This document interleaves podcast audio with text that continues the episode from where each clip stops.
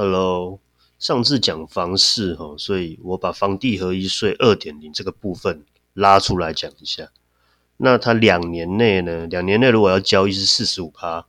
二到五年是三十五趴，五到十年是二十趴，那十年过后呢，才是变成十五趴。所以这个税率这么高的情况下呢，我持屋的人就是等于说我的卖方，我一定把金额拉高嘛。如果短时间要交易的话。那卖它拉那么高的情况下嘞，因为说现在空屋税、囤屋税这些东西都相当低哦，利率非常低哦，所以它根本没有压力，所以我金额绝对不会往下调，一定是往上涨。你往上涨的结果嘞，就变成说消费者你看到的物件就是相当那么高嘛。哦，那这是这是卖方的角度，那另外就是建商的角度，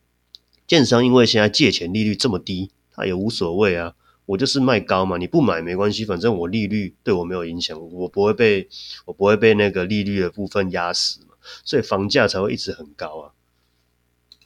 短时间内这个情况是不太可能改变的，那我们能做的就是说，赶快，如果家里有点资源。真的是需要自产有自住的话，我还是建议房子先自住为主，然后来买这个房子。至少说我不要十年、二十年过后房价又变得更高了以后，我还是买不起房，因为那时候我们的薪资永远追不上嘛。就算现在薪资有稍微调高，可是也是没有意义啊，因为随便一个两房、三房、三房，现在新新建案都要一千多万以上，那一般人根本没有办法。所以说，如果可以的话，家里有办法帮忙的话，你就赶快先去买。当然，如果本金没有那么多，也不建议买太好的房子。可以的话，就先从中古入手。那当然就是中古现在也很少，所以说真的是运气运气了哈。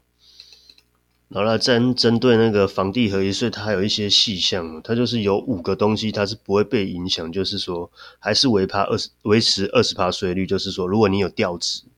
哦，那个非自运线的调值，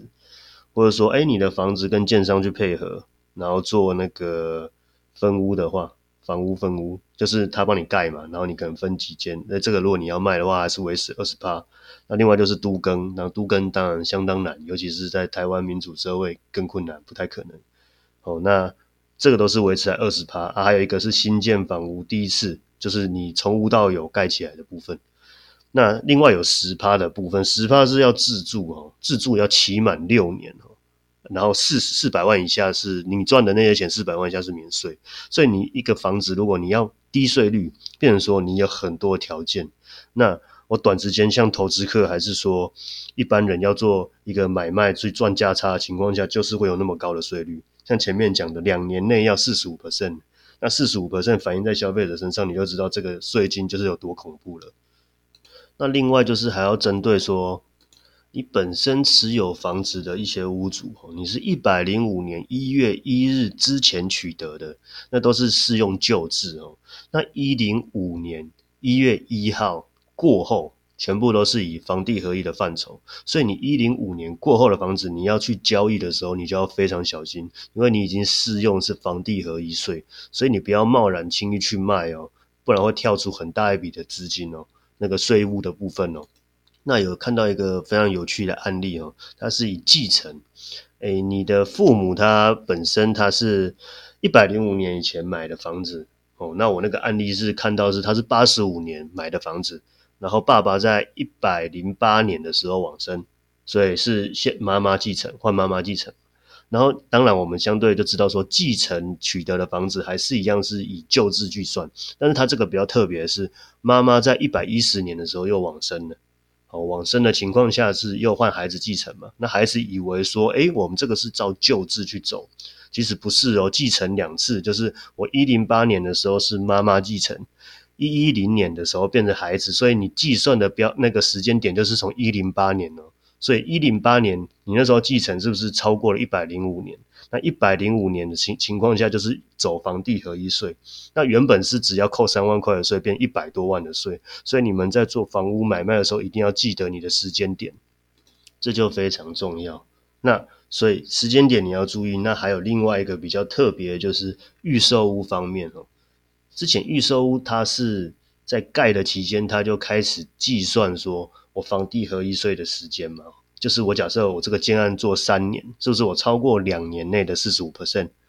然后我们一般以为就是，哎，那至少说我三年了嘛，二到五年之间嘛，是不是可以克三十五趴，就少一点点？那现在不是哦，它现在二点零的做法就是说，你这三年没有纳入这个房地合一税的时间点，你盖好以后又要重新计算，所以说你如果要做到二到五年。这个之间的三十五税率的话，你等于说你持有以后，你要再持有两年过后，所以你等于大大那个时间点就是我从盖到卖要等五年的时间，所以相对现在新建案绝对不会下降，因为它的持持有的那个税率又上升了。所以这一个二点零推出，当然是政府我不晓得他是怎么操作呢？依我在看呢，这会让我们买房子越来越困难，尤其是中中产阶级哦中下阶级的人，根本就是没有机会买到。一个新的房子，一定是可能加减就是买中古屋，然后去改。但是现在你要改房子的话，又遇到很多问题，就是有的是旧违建，你是没办法去拆的，你拆了盖不回去。然后或者说另外一种就是说，你本身这个这个屋子啊，你想要去做一些增建还是什么的，其实现在抓违建抓的非常凶，你光盖一个铁皮都会有四处的邻居来做一些检举动作。像我之前这间旧房子在处理的时候，就是左邻右舍都很有意见，所以你买旧那个中古屋来改也不是一个很容易的事情，你一定要想清楚哦，或是你要完全照法律规则走，那当然会又要花那个。一些你要地区政府的一些费用，然后全部送建，你的容积率什么各方面，你没办法说，假设我三十平的土地要盖到道，但还要用一些空地比之类的，所以说你如果说你要全部买中古屋重改，也是相当困难。那变成说，还是我刚刚前面讲，如果家里有一点能力的话，从预售屋慢慢缴起来，其实不错。至少它是新的建安，新的房子至少坑的十几二十年不是问题。那如果你是去买中古屋的情况下，就是二三十年的房子，你说你不去改它，不可能，一定有漏水、壁癌这种问题哦。那这也是一个成本的部分哦。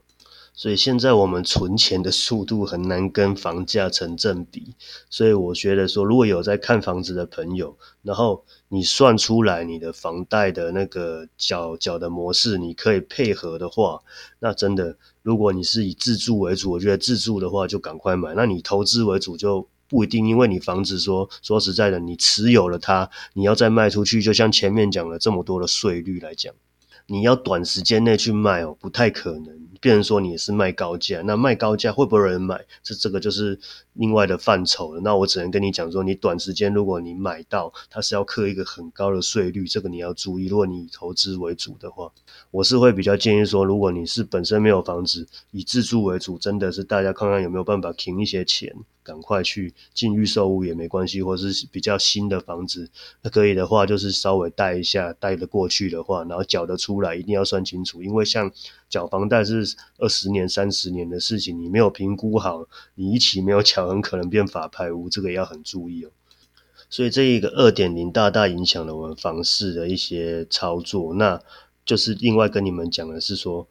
一定要注意，你将来如果说继承了。哎，父母的房子一定要记得时间点，他有没有继承两次？假设继承两次，就从第二次的时间点来去做计算哦，这也相当重要。那另外就是这个房地合一税，虽然是非常好的东西，看起来然后，但实际上哦，这变成说会影响到我们的一般人。那很简单的跟大家讲一下房地合一税一些重要的东西哦，那我细项会放在目录上，那你们再去看哦。好，谢谢各位哦。